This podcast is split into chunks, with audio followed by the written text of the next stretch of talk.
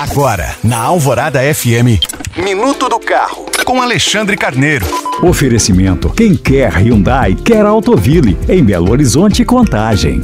Hoje eu vou dar uma dica que possivelmente já faz parte da rotina dos motoristas mais experientes, mas que pode ter utilidade para condutores recém-habilitados ou que ainda não têm muita intimidade com o carro. Quando é preciso passar por um vão estreito, como um portão de garagem mais apertado, por exemplo, como se deve agir para não raspar a lateral do veículo?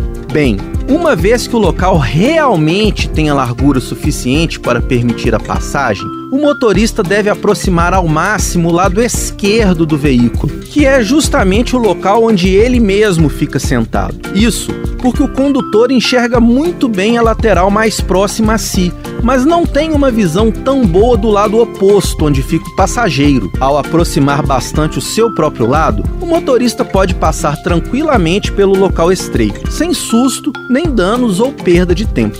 Lembrando que você pode baixar esse e outros podcasts pelo site alvoradafm.com.br. Eu sou Alexandre Carneiro para a Rádio Alvorada.